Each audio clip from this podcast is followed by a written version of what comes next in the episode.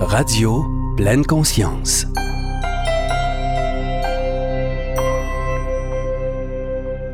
Plusieurs d'entre nous avons expérimenté à une période ou une autre de notre vie un épisode plus ou moins long de douleur chronique. Nous savons que cette douleur-là a des impacts importants sur toute notre vie, des impacts dans nos relations, notre vie de famille, des conséquences dans notre vie professionnelle, notre santé évidemment mentale et physique, notre niveau d'énergie, notre patience, nos objectifs, nos rêves, et j'en passe. Et qui dit douleur chronique dit douleur qui perdure malgré divers traitements et interventions, souvent même multiples. Une des approches qui peut très bien fonctionner dans la gestion de la douleur chronique, c'est l'approche par la pleine conscience. Et pour nous en parler, Radio Pleine Conscience a invité Annick Avard. Neuropsychologue de formation, Annick pratique la méditation depuis une vingtaine d'années. Les psychologues formés en thérapie cognitive et comportementale. Elle est aussi formée à la PNL et à la MBSR, soit la réduction du stress basée sur la pleine conscience. Bonjour Annick. Bonjour. Merci beaucoup d'avoir accepté notre invitation. Avec plaisir. On a pu constater lors de mon ouverture votre expérience, votre formation en lien avec la pleine conscience. Plus spécifiquement, moi, ce que j'aimerais savoir, c'est euh, quand vous vous êtes mise à vous intéresser à la gestion de la douleur chronique par la pleine conscience et pourquoi? C'est arrivé quand et comment dans votre vie? Alors moi, c'est un long processus, hein, la méditation, hein, comme vous l'avez dit. Hein, donc euh, j'ai commencé déjà à méditer quand j'avais une trentaine d'années, donc euh, dans les centres traditionnels. Et euh, donc il se trouve aussi que je suis devenue psychologue, neuropsychologue. Je suis neuropsychologue de formation et donc je suis, bah, j'ai exercé en tant que psychologue et je suis formée donc aux thérapies cognitives et comportementales et mhm. dans le cadre de supervision Hein, donc avec euh, des, notamment des médecins, eh bien j'ai entendu parler euh, du fait que euh, on pouvait utiliser la pleine conscience et la méditation comme un outil de soin. Donc pour moi, ça m'était apparu bah, vraiment super bien, quoi. Hein. je veux dire, c'est quelque chose qui m'a vraiment très intéressée puisque ça me permettait à la fois bah, de d'associer quelque chose qui me qui me faisait énormément de bien, c'est-à-dire la méditation, donc de l'associer à, ma pratique professionnelle. Hein. Ah et donc c'est comme ça que euh, je me suis déjà intéressée à la pleine conscience. Euh, euh, donc la MBSR, la MBSR, la MBCT aussi. Alors la MBSR c'est plus la réduction du stress par la pleine conscience, avec la pleine conscience. La MBCT, c'est plus des thérapies cognitives basées sur euh, la pleine conscience et mhm. notamment pour euh, euh, réduire, enfin pour prévenir les rechutes dépressives. Très intéressant ça. Oui, et dans ce cadre-là, j'ai été donc en lien avec les hôpitaux universitaires de Genève, en Suisse. Moi, j'habite pas très loin en fait de la Suisse, hein.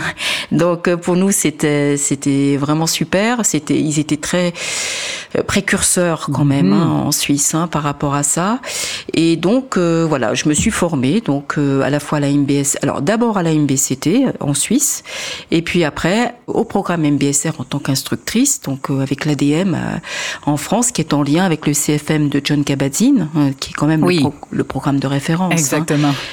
Et donc, et puis aussi, bon, eux, ils sont en lien avec l'université de Brown aux États-Unis aussi. Hein. donc voilà. Donc moi, depuis 2010, donc je propose des, des, groupes de, de, pleine conscience, hein, donc à, des personnes, euh, des particuliers, aussi dans le cadre professionnel parce que je travaille beaucoup avec les soignants. Hein, donc euh, hmm. et donc dans ce cadre-là, bah, j'ai eu, euh, j'ai été amenée à rencontrer des gens douloureux, hein, donc fibromyalgie, des gens qui avaient des cancers aussi, hein, hmm. des cancers du. Je me souviens d'une dame âgée qui avait le cancer du bout du nez. Hein. Oh. Euh, oui, oui. Bon, beaucoup de euh, bon de gens qui avaient. Alors, euh, c'était pas tout le monde, hein, mais je veux dire, il y, avait des personnes qui étaient douloureuses parmi les, les participants, et donc ça m'a effectivement interpellée. Et qui vous disait, j'imagine, c'est c'est ce qui est difficile au quotidien, cette douleur. Et oui, c'est certain. C'est des personnes d'ailleurs qui, qui, venaient au groupe pour ça, hein, uh-huh. qui venaient à, ces séances de MBSR pour ça. Hein, donc au départ. Donc moi, ce qui m'a intéressé dans, dans la douleur, enfin, il y a deux raisons pour lesquelles je me suis intéressée à la douleur. D'abord mes patients, euh, enfin mes participants, on va dire, euh, donc à ces groupes. Euh, donc déjà avec leur, parce qu'il y avait une demande. Hein, mm-hmm. donc et je me suis rendu compte que bah, la méditation c'était quand même euh, euh, extrêmement apaisant pour eux. Hein. donc ça leur permettait de, de réduire la, la, pression en fait, hein, les, les, tensions internes. Donc ça avait un résultat. Et euh, la deuxième raison aussi, c'est que j'avais aussi dans mes, mes groupes beaucoup de soignants, comme je vous le disais. Hein. Moi, je travaille beaucoup avec les infirmiers, et donc qui venaient pour eux déjà, mhm. et aussi pour leurs patients, pour avoir des outils. Donc voilà. Alors il faut savoir aussi que euh, le programme MBSR à la base, c'est un, un, programme qui, qui a été mis en place, comme vous le savez, par John Kabat-Zinn. Mhm. Mais John Kabat-Zinn, au départ, en 79, il a été sollicité par les hôpitaux, euh, euh vraiment euh, euh, pour justement réduire les douleurs des personnes qui avaient des problèmes chroniques, de douleurs chroniques. Oui. Mhm. Au départ, hein, c'était ça. Et il a eu des résultats comme ça au début. Hein, donc, donc c'est vrai que dès le départ, moi j'ai eu des personnes hein, qui, ont, qui avaient des problèmes de douleur au départ. Donc c'est pour ça que je m'y suis intéressée particulièrement.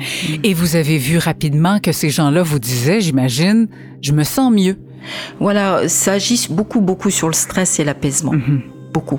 Et sur la qualité de vie, du coup. Oui, hein. voilà. Et dans la perception de la douleur aussi, j'imagine. Beaucoup. Donc euh, en fait, avec la, la, méditation de pleine conscience, on va agir sur la relation à la douleur. On va pas, c'est vraiment un, un, traitement adjuvant hein, au traitement classique. Hein, donc euh, voilà, c'est en plus, euh, c'est complémentaire en fait, hein, parce que de plus en plus dans les centres antidouleurs, on propose hein, des, nous ce qu'on appelle des soins de support hein, en France. Hein, mhm. Voilà. Donc c'est vraiment dans ce cadre-là euh, qu'on intervient. Évidemment, euh, sont des, des programmes qui sont un peu comme des programmes de psychoéducation où on va euh, accompagner la personne, lui donner des outils pour mieux vivre avec sa douleur et, tout simplement améliorer sa qualité de vie et, son bien-être. Hein. Exact. Euh, euh, mm. la douleur, c'est dur à décrire. Qu'est-ce que c'est que la douleur exactement? Quels sont ses aspects?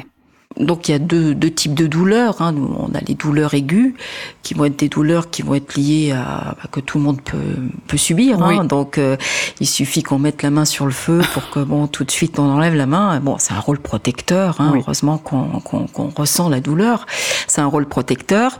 C'est souvent dans la douleur aiguë, c'est souvent une, une cause. Hein. Il peut y en avoir plusieurs, mais les causes sont très réduites. Et il suffit d'enlever la cause de la douleur pour euh, euh, bah pour que ça aille mieux tout simplement. voilà. Hein, voilà. Et, et, et donc euh, voilà, ça a vraiment un, sens la douleur. Et puis il y a la douleur chronique, alors qui est une douleur qui, qui elle n'est pas temporaire, qui est qui s'inscrit dans la durée, mhm.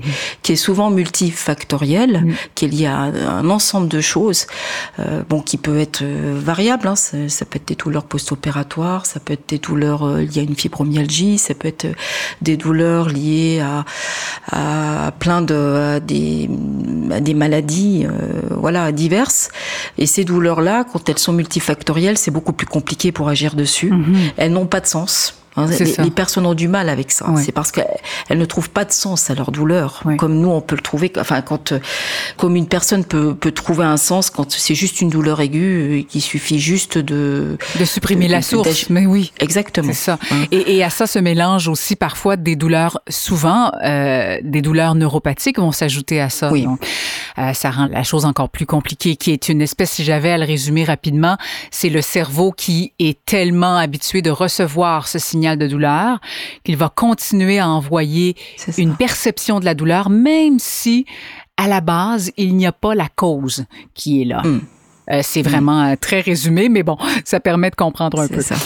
Et il y a des études qui ont confirmé l'efficacité de la gestion de la douleur chronique par la pleine conscience.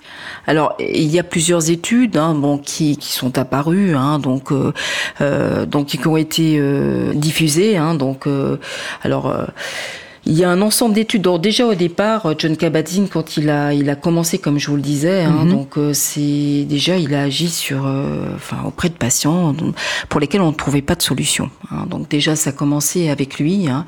Et puis euh, bon, il y a eu un ensemble d'études qui ont été faites. Il y a vraiment beaucoup d'études. Parmi elles, on pourrait par exemple euh, euh, bah, citer celle qui a été conduite par Natalia Moron euh, à Pittsburgh en 2008 auprès de personnes souffrant de, de lombalgie chronique, hein, qui, mhm. qui, atteste une vraie amélioration de la tolérance à la douleur et, et de l'activité physique aussi, hein, euh, parce qu'on sait que l'immobilisation des patients aggrave les lombalgies. Hein, donc voilà. Il y a eu d'autres études aussi qui ont été faites, euh, bah, par exemple par un, un psychologue canadien du, du, nom de Michael Speka à l'université de, de, Calgary, mhm. qui porte sur des, des, patients cancéreux, qui a révélé euh, des améliorations mesurables et significatives de l'humeur et de, de divers symptômes liés au stress ainsi qu'une réduction de la sensation de fatigue.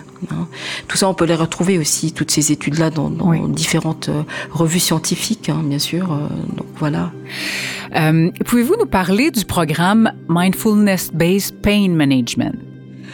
Alors, c'est un programme déjà qui a été mis en place par euh, une dame qui s'appelle euh, Vidyamala Birch. C'est une Britannique, hein, c'est un programme britannique, hein, ce, ce programme-là. Et, et, donc euh, cette personne-là, donc elle a eu déjà au départ, elle a toute une histoire. Hein, elle aussi, elle a, elle a eu des, des problèmes de, de, douleur. Elle a des problèmes. Elle subit des, des problèmes de douleur chronique depuis euh, depuis sa jeunesse en fait, hein, mm. puisqu'elle a eu un accident de voiture et qui, mm. elle a eu des problèmes au niveau de la colonne vertébrale, hein, notamment au niveau de certaines vertèbres. Donc une vertèbre qui a été euh, brisée donc qui ont qui ont provoqué euh, donc des, des vraies douleurs. Hein. Et il se trouve aussi qu'elle a eu un autre accident oh qui lui a qui a généré donc une fracture d'une deuxième euh, vertèbre oh de la colonne vertébrale et qui fait que bon maintenant alors elle a eu du coup des problèmes au niveau de ses organes et, qui fait que maintenant elle est en fauteuil roulant. Donc c'est une personne qui, qui a toujours elle aussi médité dans les centres euh, les centres bouddhistes à la base hein, et puis qui s'est rapprochée euh, bah, des programmes contemporains mm -hmm. hein, qui sont bien sûr laïques hein, on insiste moi c'est vrai que je fais je fais référence à la tradition parce que les programmes laïques se sont largement inspirés des ben techniques oui, de oui. ces programmes traditionnels mais oui. évidemment que ce sont des programmes laïques hein, bien entendu hein. euh, et donc euh, et donc elle elle a monté un programme euh, spécifiquement pour les personnes douloureuses. Et ce que je, moi personnellement, ce que j'ai trouvé d'extrêmement intéressant, c'est que elle a adapté vraiment les les pratiques méditatives aux personnes qui ont des douleurs. C'est quand même bon dans les, les, les programmes de MBSR, il y a des pratiques qui sont quand même assez exigeantes quand même de par leur durée et de par les bon les postures. Hein. Oui. Bon voilà. alors même si bon on reste quand même assez euh, tolérant, mine de rien, c'est quand même bon des pratiques assez longue. Elle, elle a pu adapter ses pratiques euh, donc euh, à, à, des personnes douloureuses en réduisant le temps des pratiques. Ah, je comprends, oui. -hmm. Donc le programme MBPM, hein, qui est Mindfulness Based on Pain Management, euh, c'est un programme de, de, méditation donc qui a été développé par elle hein, et euh, qui contient donc vraiment de très très bonnes techniques de pleine conscience et aussi d'autocompassion, beaucoup. Hein, ah. Donc elle, elle s'inspire beaucoup de Paul Gilbert, peut-être que oui, ça vous parle, oui. Paul Gilbert. Donc beaucoup hein, de, de Paul Gilbert pour euh, justement dans ce dans ces approches d'autocompassion. Et donc euh, elle, euh, elle propose des techniques parallèlement, hein, donc euh, et elle met euh, l'accent sur le pouvoir transformateur des, des pratiques de, de, pleine conscience, de bienveillance, de compassion pour soutenir un, un changement radical dans la façon dont, dont, nous ressentons la douleur physique, mentale et émotionnelle, parce que euh, vraiment l'approche, elle se fait vraiment dans un dans un, une approche très bio psychosociale, hein, c'est une approche globale. Mmh. Hein, c'est ce qui nous intéresse, ouais. Voilà, on va approcher la douleur de cette manière-là.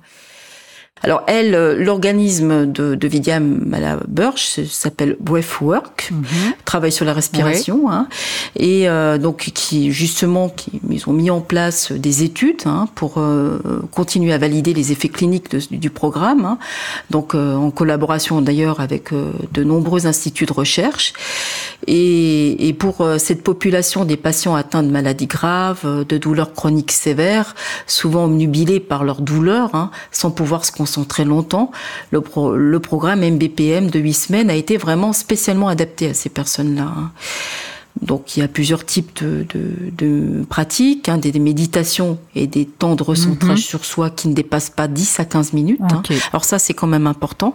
Et puis aussi on prend quand même euh, soin euh, de que les personnes soient bien installées, hein, que oui, y a que la vraiment position n'aggrave pas la, la douleur. C'est ça. exact. Il y, a, il y, a un réel accompagnement, hein, ne serait-ce que pour euh, prendre la position, euh, pour vraiment s'assurer que la personne a vraiment tout son confort, oui. que vraiment le voilà que le, le, matériel soit adapté, euh, qui est vraiment les coussins au bon endroit, pour vraiment qu'il y ait vraiment un quelque chose de très confortable, de presque presque un cocon en fait, hein, quelque chose de très très confortable si la personne le souhaite. Hein, donc et puis dans ces dans ces programmes là, il y a aussi des temps de repos très fréquents qu'on ne retrouve pas en MBSR. Ah voilà, ok. Hein. donc c'est-à-dire que par exemple toutes les demi-heures, enfin trois quarts d'heure, on a une petite pause en fait. Hein. mais c'est fait exprès en fait, hein, pour que la personne puisse s'intérioriser, puisse prendre du recul par rapport à son vécu. Il y a vraiment un rythme euh, adapté. Hein. Concrètement, là, si on s'inscrit à un tel programme, qu'est-ce qui nous est montré? Comment on peut euh, gérer plus efficacement par la suite la douleur chronique? Est-ce qu'il y a des... Vous avez parlé de respiration, de mouvement. Est-ce que vous pouvez euh, entrer un petit peu plus en détail dans, dans ce qui nous est montré? Alors, le programme euh, MBPM, c'est un programme qui s'inspire à la base d'un programme de référence, et d'ailleurs tous les programmes de pleine conscience, en tout cas tous ceux que je connais, euh, s'inspirent beaucoup du programme de référence MBSR. Il est simplement adapté. Donc en fait, si vous voulez, on va dire que les premières séances, ça va être vraiment des séances qui vont être centrées sur le corps. Alors la différence avec le programme MBSR, comme je vous le disais, il y a des pratiques courtes, mais il y a aussi un travail avec la respiration. Par exemple, si on fait un body scan, hein, donc avec une perception du corps, on va travailler aussi avec la respiration, euh, de façon à euh, justement euh, permettre à la personne bah, de trouver un bien-être en fait hein, dans, dans, la perception de son corps et surtout de ne pas se centrer que sur les parties douloureuses, mais aussi de se centrer sur la respiration. C'est un vrai effet en fait. Hein. Donc il va y avoir effectivement des, euh, je dirais des, des pratiques comme par exemple le body scan, comme de l'ancrage sur la respiration. Hein. Donc il va y avoir également euh, des, des, des, des, mouvements conscients qui sont extrêmement doux, qui sont intégrables par chacun, sans, sans rentrer dans des postures de yoga compliquées. Hein, mhm. C'est parce qu'il y a du mouvement quand même, hein, mais du mouvement extrêmement doux, très. Mais c'est bien quand même parce que souvent les, les, gens qui ont des douleurs chroniques vont avoir de la difficulté à garder des positions statiques. Alors c'est bien qu'il y ait quand même euh, ce mouvement-là, je crois. Oui, tout à fait, tout à fait. C'est intéressant pour ça. Il va y avoir aussi des exercices de bienveillance d'autocompassion, hein, comme je vous le disais. Mhm. Hein, donc, euh, donc, on apprend aux gens à, à faire ces exercices-là d'autocompassion et de, de bienveillance. Alors, pour faciliter l'attitude d'acceptation de la vie et de ses douleurs. Parce qu'on remarque aussi que l'autocompassion permet beaucoup, permet, si vous voulez, une douceur.